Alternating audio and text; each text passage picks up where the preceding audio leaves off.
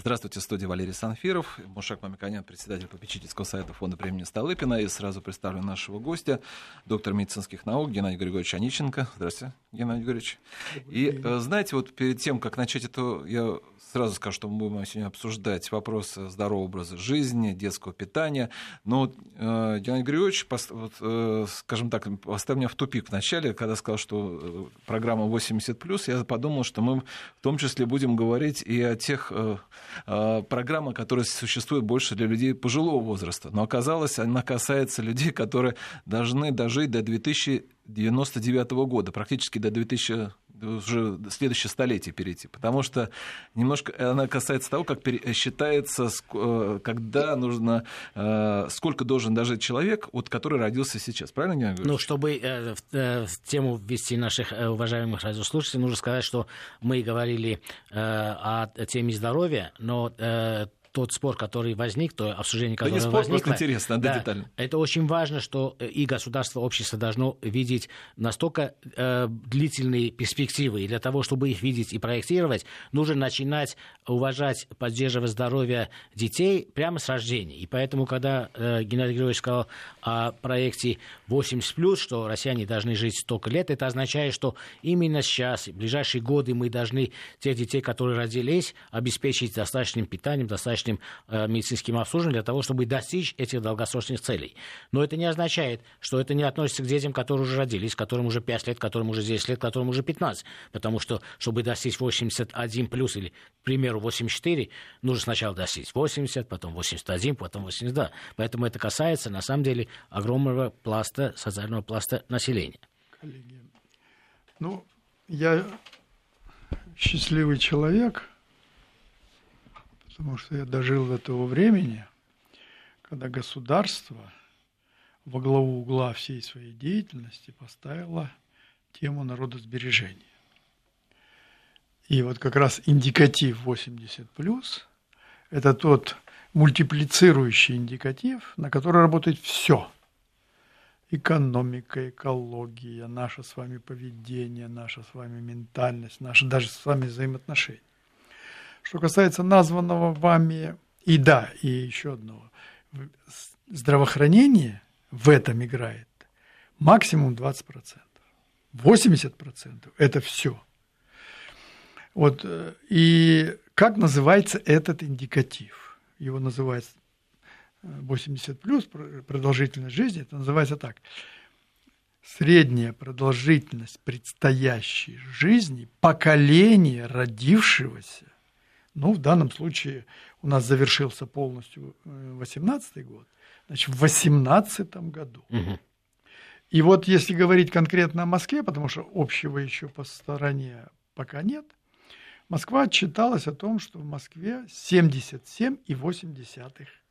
Ну, по, по существу тот индикатив, который у нас определен на вот эту шестилетку, э, политическую шестилетку, когда Владимир Владимирович в прошлом году сделал это впервые, это заявление. Так это значит, что вот это 77,8 это для москвичей, родившихся в 18 году, но, как правильно было сказано, в этом расчетном показателе играют роль все поколения. Да. Но главная скрипка принадлежит тем, кто родились. И вот я все-таки пополемизирую, Мушек Ларисович, не только родившиеся, но ведь здоровье закладывается еще здоровье наш, детей, родителей, которые рождают этих детей. Это и генетика, и то, с каким здоровьем молодые мамы, прежде всего, потому что от них очень многое зависит, пришли к возрасту деторождения. Вот. Поэтому я вот сейчас заканчиваю работу с нашим э, Министерством образования Москвы. И мы, значит, э, вот так называемую методику сохранения здоровья, у нас, значит, есть что? Ну, поскольку это школа прежде всего, значит, у нас есть 0-3 года, это отдельная рекомендация, они прежде всего касаются, конечно, родителей. Потом 3 7 э, это дошколка, потом началка, потом средняя школа и высшая школа. То есть вот на все эти периоды мы разработали конкретные рекомендации для каждой возрастной группы детей, но, естественно, и родителей. Для того, да. чтобы вот, э, мы сходные э, точки понимали, э, не приведете ли данные, э, какова была э, продолжительность жизни в советский период, может, э, в целом по э, Советскому Союзу или по разным регионам? Советского Союза. Какова продолжительность жизни сегодня от тех показателей, о которых мы говорим, в развитых странах? Э, и в развивающихся странах, для того, чтобы мы видели, на каком месте мы находились, куда мы пришли и куда мы идем? Ну, во-первых, так, в советское время разные периоды были. Конечно, после и перед развалом Советского Союза, особенно вот в период этого безвремени, который наступил. В 90-е годы мы резко... А до 90 вот 80-е годы? Опустились. 85 э, ну, где-то у нас было... Сейчас вот у нас 72. Да. 72 вот. Но у нас есть еще одна особенность, это наша российская особенность, что у нас э, разница между средней продолжительностью предстоящей жизни у женщин и у мужчин отличается. Да, существенно. Да. Причем отличается практически на 10 лет. Это, конечно, трагический разрыв, но и он объясняется прежде всего тем, что все-таки нашим... Э, это алкоголизация общества, э, это приверженность вредным привычкам, таким как курение, и, конечно же, основной удар – благородные мужчины берут на себя, потому в кавычках, не, немеренному случае, да. количеству алкоголя, который мы потребляем, вот, и здесь нам рано успокаиваться. И вот Но эти как раз э, э, проекты снижения э, потребления табака, потребления алкоголя одновременно идут с теми программами, которые Нет, ну, во-первых, надо отдать должное, что вот буквально э, в ближайшей перс... Э, ретроспективе мы приняли закон о курении, очень важный, очень хорошие, это были инициаторы Минздрав, и надо, я очередной раз комплементарно выражаюсь в, этот, в этом направлении. Мы уже отработали с ним пять, вот сейчас разрабатывается новый, вы, наверное, споры видели, потому что, к сожалению, э, табак и алкоголь мы очень тесно связываем с питанием. Да. Да. Поэтому, но все-таки, конечно же, огромный резерв сегодня вот в решении этого вопроса содержится в том, как питаются наши дети. Потому что одно дело мы с вами, уже, так сказать, э, поколение, которое... Не потому что на нас надо ставить крест, потому что у нас метаболизм. Это дети растут, это они в физическом, умственном, психологическом развитии идут. И поэтому их нужно рационально, физиологически полноценно питать. Поскольку большую часть своего времени они проводят в школе, Значит, по тем расчетам, которые я где-то утверждал, наверное, лет 15 назад, э, из суточного бюджета энергетического, э, который ребенок должен получать в питании в сутки, 40-60% приходится на время, когда он находится в школе. Да. мы должны говорить Поддержание здоровья в детстве э, мы неоднократно... Не только поддержание, наоборот, раз укрепление, укрепление развитие здоровья. здоровья. Да. Вот так. Реформирование скелета, мышечной массы очень важно. Я бы хотел привести Умствен, еще... Умственных не вам да, немаловажно. Да, в том числе там, применение йода в питании. Э, я бы хотел пример э, привести те страны, которые достигли показатель 80+. Это, например, Япония. Э, Япония, это Канада, это э, страны э, Финляндия, Норвегия, которые по климату близко к нам. Я поэтому специально такие примеры привожу. И это означает, что, наверное, мы могли бы посмотреть ряд э, мероприятий, которые они при, привозили для детей или для подростков или для э, людей в области питания. Это может быть одним из э, хороших примеров, которые можно перенять. Второе. Вот э, мы все время слышим дискуссии, как должно быть организовано питание в школе, э, что студенты ходят на улицу, и там они э, скорее э, углеводное питание получают, чем белковое. Все эти проблемы мы обсуждаем. Вот если вы э, национальных проектах какие-то подробности, которые мы подразумеваем профессионалы, а общество не знает, и общество должно узнать и также стремиться помочь себе, своим семьям, своим детям. Вот как коллеги, прийти к единому пониманию и быстрее это делать? Да, давайте так. Ну, во-первых, с научной точки зрения будет некорректным сравнение нас с той же Японией. Япония в социальном плане большой ответственности не несет. Вот. Но, тем не менее, они долго действительно, средняя продолжительность предстоящей жизни высокая. Надо не забывать о том, что сегодня в нашей стране живет популяция переходная. Мы с вами, вот все трое сидящие здесь, мы были воспитаны в советской системе. Да. А значит, мы с вами в своем, в своей сути и в своем поведении социально инфантильные. Мы особенно-то не заморачивались по поводу здоровья.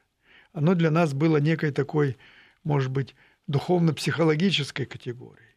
Не так, как для японца. Здоровье – это его капитал. Слава богу, у нас сейчас подрастает это поколение. Вот то, которое сейчас входит в жизнь, вот 20-летние, 25-летние, они-то уже в другой э, системе измерения воспитаны. А для нас что было здоровье? Я хочу, что хочу, то и делаю со своим здоровьем. Пью, курю, там, не, не занимаюсь ни спортом, ничем. А вот государство Лечите. обязано меня вылечить, так если, если она что-то там не делает, так я еще и буду благородно негодовать на это. А это сейчас э, совсем другой подход. Поэтому мы сегодня с вами прежде всего должны сосредоточиться на нашей подрастающей молодежи, которая рождается, которая идет через этап образования. Слава Богу, у нас оно сегодня расширилось. У нас сегодня есть образовательные стандарты дошкольного воспитания. То есть это не в 7 лет приходит мальчик, который даже ни одной буквы не знает или до 10 посчитать не может. Сегодня стандарт дошкольного образования, а это наши садики, они уже дают возможность ребенку уже знать счет, уметь считать по слогам, уметь излагать какой-то материал. То есть это уже подготовленная когорта приходит. И уже на первом классе им не нужно стартовать с низкого старта, уже надо как бы... Ну, в научном смысле это получается, что у них э, нагрузка стала больше, затрат энергии больше. Раньше эта энергия могла пойти на становление скелета. Нет, наоборот, а, да. наоборот, мы их избавили от того стресса, в который, в который входили да, дети. Когда они После беспечного знали, да. детства вот в образовательный процесс. Сейчас он проходит в плавно. Тем более, что поскольку это идет в организованных коллективах, и там, слава богу, дети питаются нормально. Там государство на себя взяло, э, и, ну и родители государства поровну взяли на себя. Я плачу за детский сад за своих внуков. Он там завтракает, обедает, полничает и ужинает дома. Так? А вот в школе этого, к сожалению, у нас нет. Хотя в школе наш ребенок находится с полдевятого да, длительное время. до 17, а у некоторых и дальше задерживаются, потому что там идет дополнительные э, уроки, и это нужно делать. Они заняты в каких-то кружках, они заняты, заняты в каких-то элективах, они в конце концов занимаются продленкой, то есть делают уроки да. в школе, и это правильно. Поэтому они должны в школе питаться. К сожалению, это у нас не получается. И еще одна тема школьного питания. Школьное питание – это не только достаточное количество денег, но это еще и а, специальные технологии. Вот я бы хотел, э, чтобы вы сказали ваше представление. Как должно быть? Вот как есть, ну, практически все родители знают, э, молодые не люди знают. Не, не. Давайте скажем, как сейчас обстоит дело не, и как должно быть. Не вот, правильно, все знают. Должно. Ну, давайте скажем не еще раз. все знают, к сожалению, родители. И, ну, что я вам скажу? По логике, как сказать, разделения ответственности между субъектами и федеральным центром, у нас эта ответственность лежит полностью на регионах. На регионах. И в этой связи у нас получается очень пестрое одеяло. Регионы-доноры, имеющие свои бюджеты, они, ну вот Москва. Москва самый э, регион, который больше всего в среднем на ребенка тратит, потому что Москва и то Москва не стопроцентно охватывает всех детей, потому что за счет бюджета питается, ну, как я уже сказал, дошколка, она тоже сейчас входит в образовательный процесс, началка, но тут уже не они завтракают.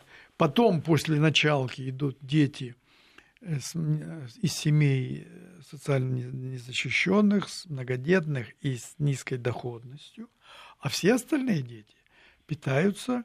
И вот здесь мы как раз должны с родителями работать, чтобы они понимали необходимость и соучаствовали в этом процессе. Ну вот как делать? Вот человек же рождается, он не, не ну принимает как? решение, он родился э, в Советском нет, Союзе, нет, нет, или нет, родился в России, или родился нет. Э, в регионе, где дотация. Я отвечаю да. на вопрос. Вот мы говорим сейчас о Москве.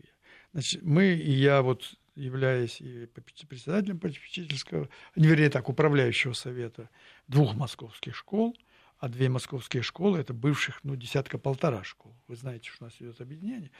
Я там говорю, ребята, давайте так, за питанием своих детей в период школьного обучения вы должны следить вместе с государством. Давайте вносить деньги. И был такой период, и, внос... и сейчас это вносится ежемесячный вклад у тех семей, у которых это есть.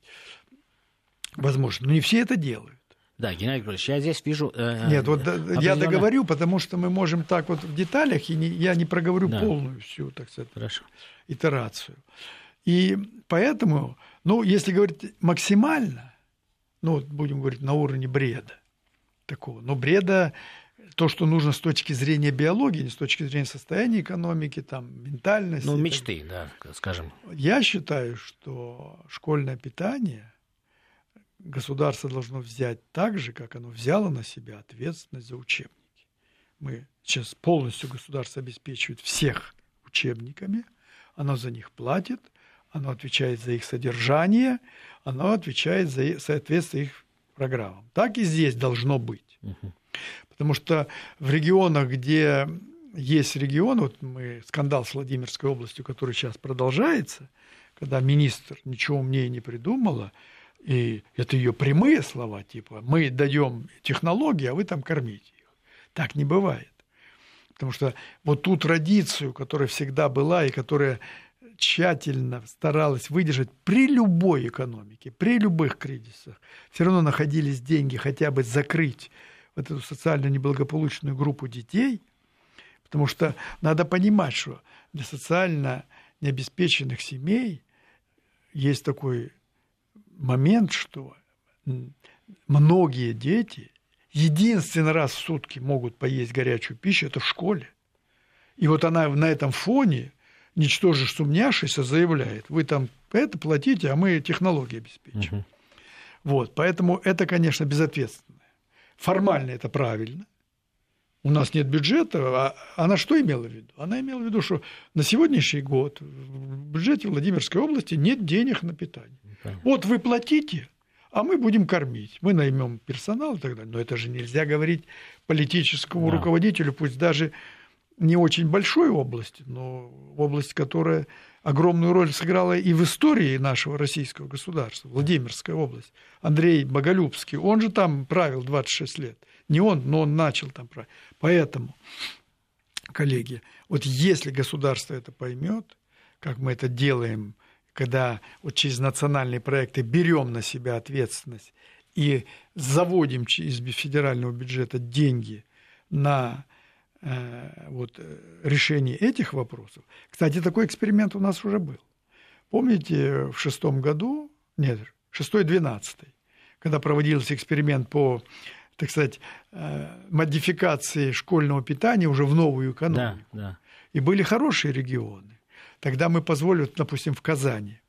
Во-первых, мы вернули, вернулись к тем Э, шкало, столовым заготовочным, которые были там да, на 10 помню, школ, да, которые да, специально да, в советский период строились, эти столовые, которые работали на то, что они готовили полуфабрикаты высокой степени, развозили их по школам, школам и там кормили. Да. Вот тогда Казань возобновила это все. Так? И тогда Казань внедрила там современные технологии. Это пароконвертоматы, которые не просто жарят, варят угу. и, как говорится, убивают все полезное, что там осталось в этом продукте после... А она сохраняла, сохраняла витамины, потому что это более щадящая технология была. Привозили высокой степени готовности, и, конечно же, это обеспечивало больший контроль со стороны руководства города. А Казань город – это более чем миллионный город. Да. Это ну, хороший такой был вариант. Но не только Казань этим занималась, но не наиболее успешно да, этот эксперимент прошел. Москва. Вот сегодня, например, технология Конкорда, которая есть. Да. Они первый завод такой построили в Петербурге, а потом построили в Подольске. это технологии, которые минимизируют участие человека в процессе приготовления пищи. Да. Человек самое слабое звено во всем этом. Да, гигиенический уровень очень Начиная высокий. от оценки сырья угу. и оценки сырья с точки зрения выхода продукта. Понимаете, ведь картошка картошки рознь бывает, так же, как и любой другой капуста, там, ну, первичное сырье. Заканчивая э, предварительной подготовкой, где человека вообще нет. Даже очистка картошки идет без участия человека. И затем закладка уже вот у нас в красной зоне, когда там туда человек должен зайти как в хирургический блок, как в, в операционную. Вот, и там все это делается через программы. Э, потом уже, так сказать, э, ну, не, не пакетирование, а консервирование для перевозки и развозка, да. и развозка по уже объектам. Вот такие технологии нам нужны, но не всем они по силу. И, и это, можно сказать, извините, скорее пример. Мы говорим о том, что существует в обществе социальное неравенство, ну, семьи более обеспечены, менее обеспечены. И, к сожалению, менее обеспеченными являются семьи, которые имеют больше детей, потому что в среднем так получается. Кроме этого, есть региональное неравенство. Есть регионы-доноры и э, регионы, которые э, не могут обеспечить в том числе такие важные э, да. социальные позиции, как вы упомянули. И ваша формула решения – это то, что государство должно, наверное, централизовать и финансировать эти системы. Да. Маша мы э, о роли государства уже поговорим после новостей. Я напомню, что у нас в студии Мушек Мамиканян и Геннадий Григорьевич Онищенко, доктор медицинских наук, первый заместитель председателя Комитета по образованию и науке Государственной Думы России. Ну что же, продолжаем обсуждать с Мушеком Мамиканяном и Геннадием Григорьевичем Онищенко вопросы школьного питания. Маша Клач, может быть, вот вначале подведем небольшой итог? Да, Перв... итог такой, что да, мы видим в обществе социальное неравенство, которое обусловлено э, разным социальным положением семей, и особенно страдают те семьи, которые имеют э, больше детей, и это очень несправедливо, и нужно что-то с этим делать. Одновременно мы видим э, географическое Э, неравенство, потому что есть регионы доноры, так сложилось. Это области, которые имеют более развитую инфраструктуру, более развитую э, промышленность. И есть регионы, которые этого не имеют. И, естественно, человек не выбирает, в каком регионе рождаться. И поэтому это отражается в том числе и на его здоровье, потому что мы неоднократно говорим о важности э, правильного питания именно в детстве, именно э, в школьный период. Как э, со всем этим быть? Мы поэтому попросили самого авторитетного в нашей серии э, специалиста Геннадия Григорьевича Онищенко, который имеет самый большой опыт и опыт вперед э, советского периода и опыт международный. Он очень часто изучает опыт других стран, мы знаем все эти программы. А как быть? Мы пришли к тому, что вы говорите, Геннадий Григорьевич, что нужно, чтобы государство это мобилизовало и взяло в свои руки. Да, мы все согласны. Но, как обычно, эксперты, которые предлагают те или иные инициативы, я очень часто с этим встречался, всегда Министерство финансов первую очередь скажет, а назовите, пожалуйста, источники. Во-первых, назовите нам, пожалуйста, расскажите о технологии, которая будет, с вашей точки зрения, правильно да, в, в этой ситуации. И назовите источники финансирования, потому что бюджет не резиновый, мы откуда должны это взять? Вот я надеялся, и я думаю, что национальный проект, который вот сейчас утвержден, и в том числе и в здравоохранении, они содержат ну, в цифровом э, выражении достаточно большие средства.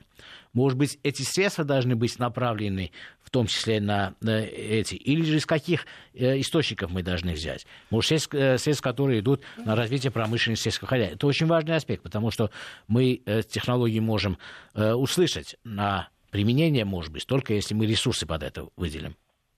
Коллеги, ну, национальный проект есть национальный проект, они выделены, они просчитаны, и там решаются задачи не менее значимые, прежде всего для как я уже сказал, главного индикатива, ради которого мы должны работать и где мы должны сделать самый главный прорыв, как это было, прозвучало вот уже в послании 2019 года.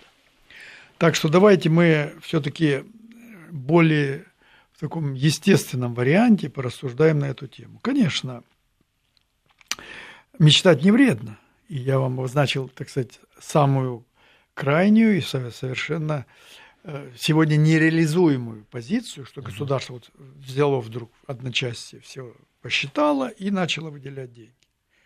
Вот. Насчет, насчет вашего ответа, кому отвечать, я этот всю жизнь Вы просите деньги, да, назовите источник. Ну, во-первых, для этого у нас есть Минэкономика и Минфин, которые должны ответить. Но главный источник наш в этом финансовый, это в нашем менталитете. Если мы действительно как общество хотим дойти до этих показателей, если действительно мы как общество хотим и заботиться о своих детях, мы эти деньги найдем. Резерв у нас есть.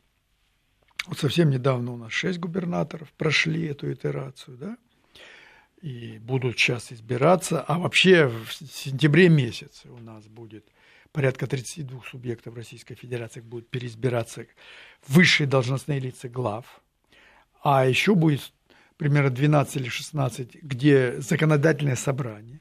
То есть приходит молодое, э, современно мыслящее поколение, прагматичное поколение, да? И вот как раз им это козырь проявить себя. Давайте, вот президент вам дал задачу, нам всем дал задачу. Вот вот это вам, как эксперты говорят, мощный резерв выполнения этого главного индикатива как раз на когорте молодых людей, которые в будущем уже будут лет через 20-30 руководить и управлять и совершенствовать эту страну, вот давайте сосредоточимся. Конечно, найти деньги можно. И не отписываться, как вот во Владимире. Там есть резервы, и хотя бы вот ту группу. Более того, кроме школьного питания, у нас же есть еще с вами тема так называемого социального социальной поддержки. социальной поддержки и помощи, это да. тоже адресная да. помощь. И тоже в этой когорте людей. Она направлена на то, чтобы деньги давать на питание вот, детей со сниженным... Да, целевое. Целевое. Да. Более того, один из индикативов на 80 плюс снижение в два раза бедности. Угу. Это тоже ну, вот напрямую, вы же сказали, 80% это поведение человека, поведение да. семьи, э, курит, пьет, он занимается физкультурой, нет. И да. 20 только медицина. Генетика, ну, то есть да. предрасположен да, то, что родители да. тебе, как да. говорится, в генфонд заложили. Итак, поэтому есть резерв. И если это понять, и если задаться целью, найдем мы эти деньги и в бюджетах субъектов, и наверняка какую-то часть на себя может взять тоже ну, ну, обязательно, ну да, вот я говорю, не обязательно Москве помогать. Москва сама достаточный да. регион. Или там Петербург. Ну, еще вот это вот э, такая элитная наша там десятка, двадцатка. Ну, да, ну, Но наиболее депрессивным регионам, конечно, мы должны помогать. И там не такое большое количество детей. Поэтому, но давайте вернемся на землю.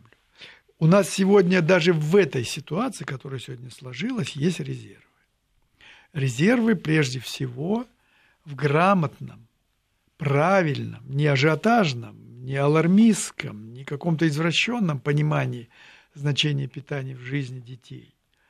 Ведь мы с вами росли, мы что, жили в такой, что у нас все было, что ли? Я же тоже свое детство помню. И вы наверняка не можете сказать, что мы там... Ну, у меня здесь все было. Ну, например, у моего папы вообще ничего не было. Он э, полуголодный вырос. Ну, Ему вы, 91 год вы сейчас. Мало, вы так мало, что здесь значит, тоже здесь вы генетика мал, имеет вы, большое вы моложе меня. Да. Не, и генетика, да. и образ жизни вашего папы. Да. Ведь э, многие поколения россиян воспитывались на таком, будем говорить, очень скудном, аскетическом да. режиме, да. и тем не менее жили и так далее. Поэтому давайте мы все-таки спокойно, профессионально, взвешенно будем работать с нашими родителями, с нашим обществом, с нашими людьми, принимающими решения на всех уровнях. Ведь во многом зависит этот вопрос и от директора школы. Я же со многими был, вот еще лет 10 назад я с директорами школ беседуешь, вот, допустим, в Нижнем Новгороде. Слушайте, а какое вы отношение вообще к этому имеете? К питанию детей в школе? Я думаю, ну, приехали. А я почему... А э, разговор был какой? Он поставил автомат, который торгует чем? Кока-колой, пепси-колой, да, чипсами. Да, Он говорит, а какое что... вообще вам дело до этого? Да, да. Я думаю, ну, ну, ну, это говорит директор не самый последнего региона России. И это а, тоже содержит резервы. Понимаете? Поэтому сегодня а вот мы, вы проронили слово. Вот э, социально... Я уверен, и сегодня это я вижу в Москве, что даже родители, которые имеют денег, деньги, живут хорошо, слава богу, там имеют машины, ездят отдыхать, и дай бог.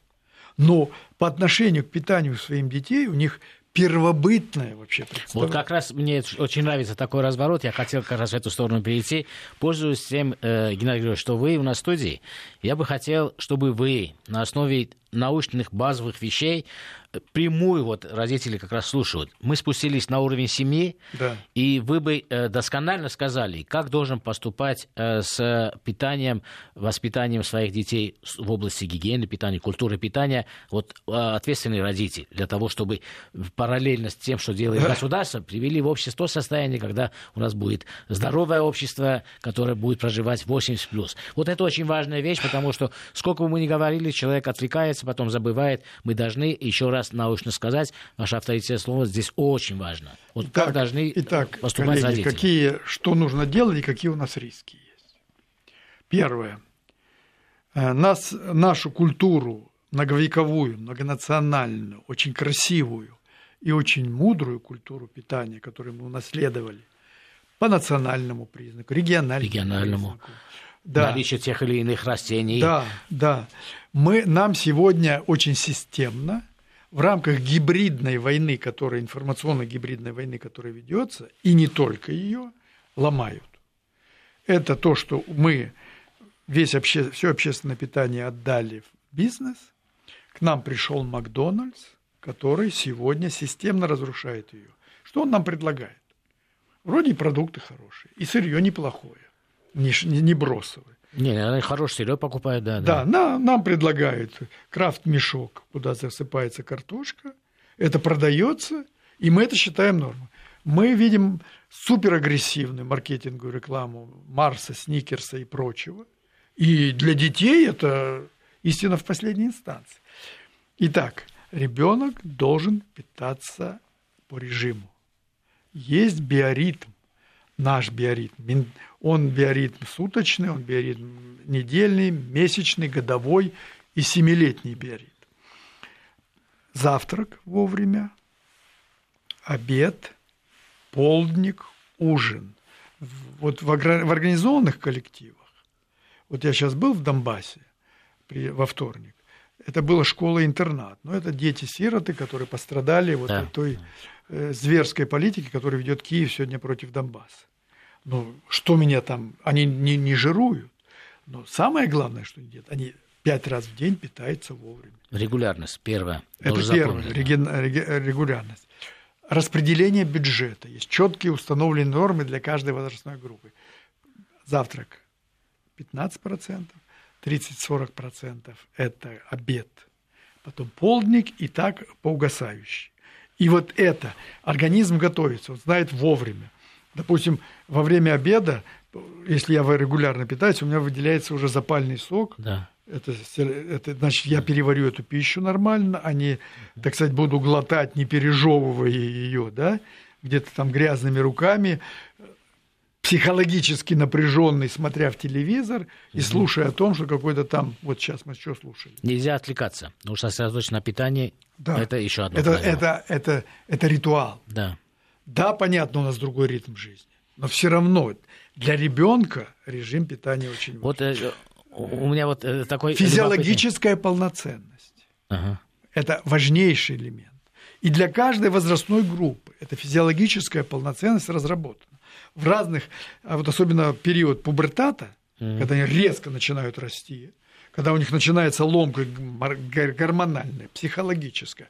Вот тут слежение за рациональным, сбалансированным. Не только энергетика, не только белки, жиры и углеводы, там 2200 килокалорий. Да, микромакроэлементы, витамины. Это, еще... это очень важный вопрос. Я бы хотел его обсудить. Да. Два любопытных у меня вопроса возникло.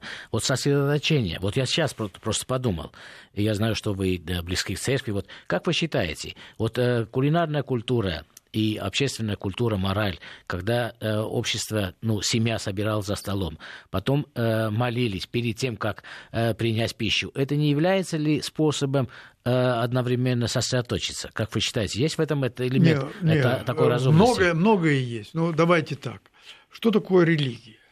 Религия – это огромный, через тысячелетия пронесенный эмпирический опыт, которое выработало э, человечество. Не только наша не только российская популяция, все человек, это мировой опыт. В интересах этого же общества. Мир, в интересах, семьи, да. прежде всего, да, человека. Да.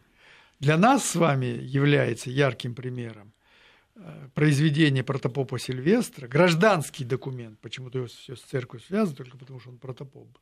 Это домострой. Там четко написано, как воспитывать в семье девочку, как воспитывать мальчика, какое отношение между людьми, в том числе и вопросы питания. Церковь нам рекомендует, но это нам, взрослым, детей это не касается. Да, да, да.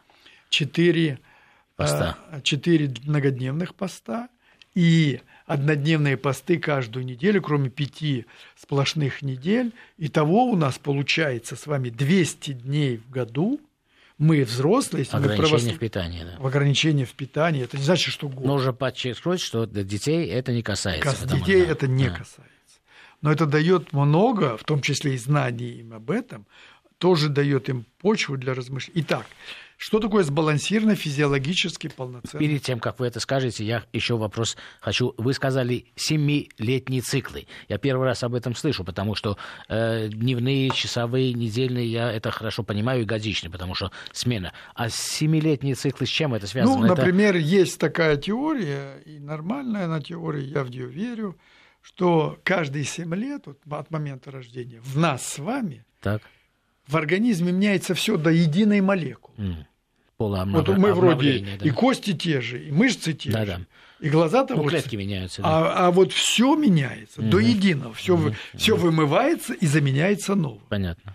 Это не тот автомобиль, по которому мы ездим, когда нужно искусственно mm снимать mm мотор. Ну, мотор остается на месте, но он полностью обновляется. И вот для того, чтобы это состоялось, мы должны обеспечить сбалансированность питания ребенка.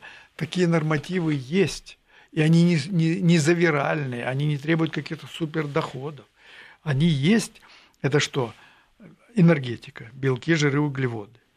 Это пластика, это белок это микроэлементный состав, угу. это макроэлементный состав, это волокна, это все, что мы получаем.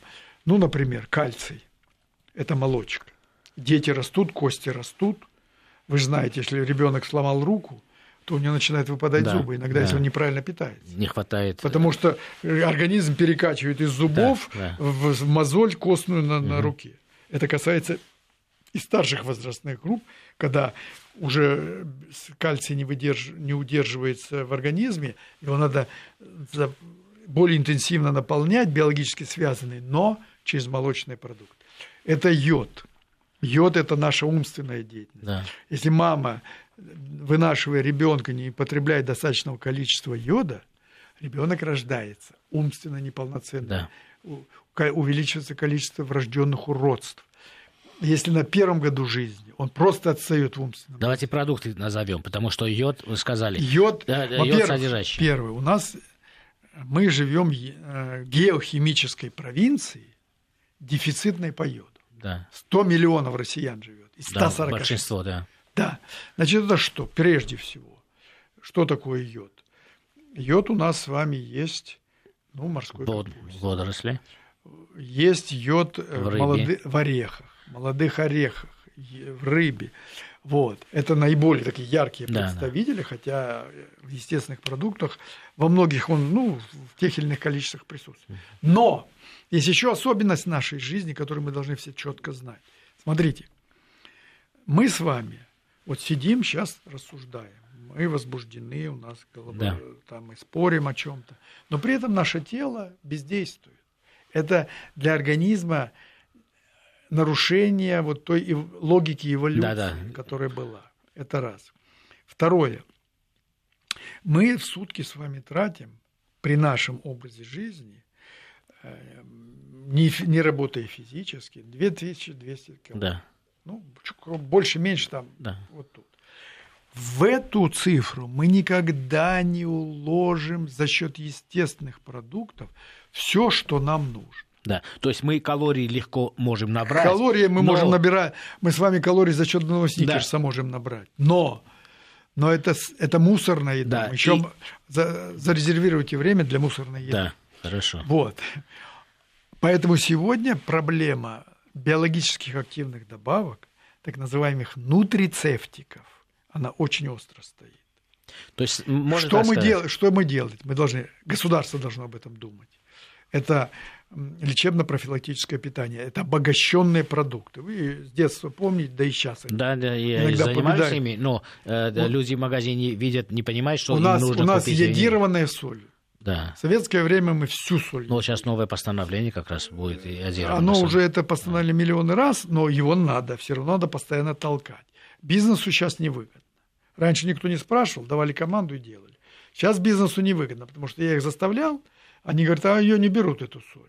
Она чуть дороже стоит, они обычную берут, а мы, Да, бизнес-то мы заставили работать, они воспитали человека в потребности в этой соли. да.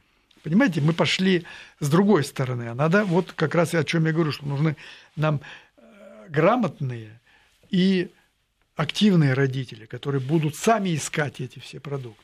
Итак, без биологически активных добавок, особенно в школьном питании, вернее, детей, вот так, давайте, детей, мы не обойдемся. Вот это не значит, что нужно бросаться на любую Мгм. фальшивку, которая идет, которая вред приносит.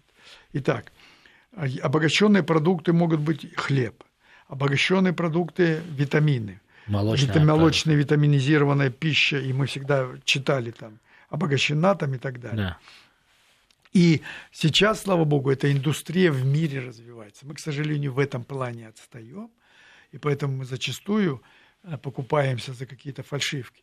Вопрос, вопрос естественного воз- возмещения дефицита – это и всякого рода чаи, там травы, вот Да, лекарственные травы, которые мы одно время полностью отвергали. Да. Мы сказали, химия нам все решит. Вот Мы... мы, забыли про естественные дикоросы мы обсуждали, это отвары интересная тема. бабушек наших, которые жили, Компоты сухофруктов, где Конечно. содержание кальция, магния. которые жили вот тем умом, которые им передавались по наследству, мы их считали мракобесие, это не нужно, это все шаманство. На самом деле это нужно возвращать. Поэтому Инструменты, как возвращать? Вот мне очень, э, первый очень инструмент, важно. вот главный инструмент – желание, и мы должны постоянно... Желание есть. Так, Вы ключевое нет. слово сказали. Родители должны искать. Нет. Вот как помочь Нет. государству, чтобы он Маша, давайте- это? а давай. мы не успеем, мы просто Да. ответить, у нас две минуты. давайте не итоги. родители, а потребители. Хорошо. Потому что родители и себе должны это Хорошо. искать, Значит, только на эти продукты нужно повесить какой-то Второе, фонарик. знак. главное, дети. Дети очень быстро это Да. усваивают и начинают родители заставлять это делать. Это я убедился во Да. многих вещах. Вот. Это второе. Бизнесу дать инструменты экономические. Где-то, может быть, и шугануть их тоже надо, не, не, не помешать. То есть все, что работает, должно работать на это. Понимаете, мы должны решить главную задачу э, сбережения народонаселения и не потреблять мусорную еду. Сникерсы, Кока-Колу, Марсы – это все мусорная еда, это не сленг, не ругательство. Но это можно сказать, термин. э, о чем Коллеги, мы говорим, что это пустые коллеги, калории, которые не содержат э, Ваша передача должна стать главным проводником вот всего этого, о чем мы с вами говорим, в решении той сверхблагородной, очень конкретной задачи, которая сегодня является главной задачей нового политического цикла, в котором мы уже живем второй год, но пока только говорим, ничего пока не делаем. Спасибо. Цикл политический у нас 6 лет, но, как вы узнали, биологически 7 лет из, из того, что вы нам сегодня рассказали. Поправим, Да. добавим. Нет, у нас мы живем по Конституции. А, Так я- Конституцию поправим, сделаем семилетний цикл. Но это народ России решил. По крайней мере, надо решить, решить те вопросы, которые мы сегодня обсуждали. Я благодарю Мушека Мамиканяна, председателя попечительского совета фонда премии Столыпина. А, Геннадий Григорьевич, у вас столько званий, что я просто, ну, вас знают все. Я просто что, скажу просто, что у нас в гостях был Геннадий Григорьевич Онищенко. Программу провел Валерий Санфиров. Всего вам доброго.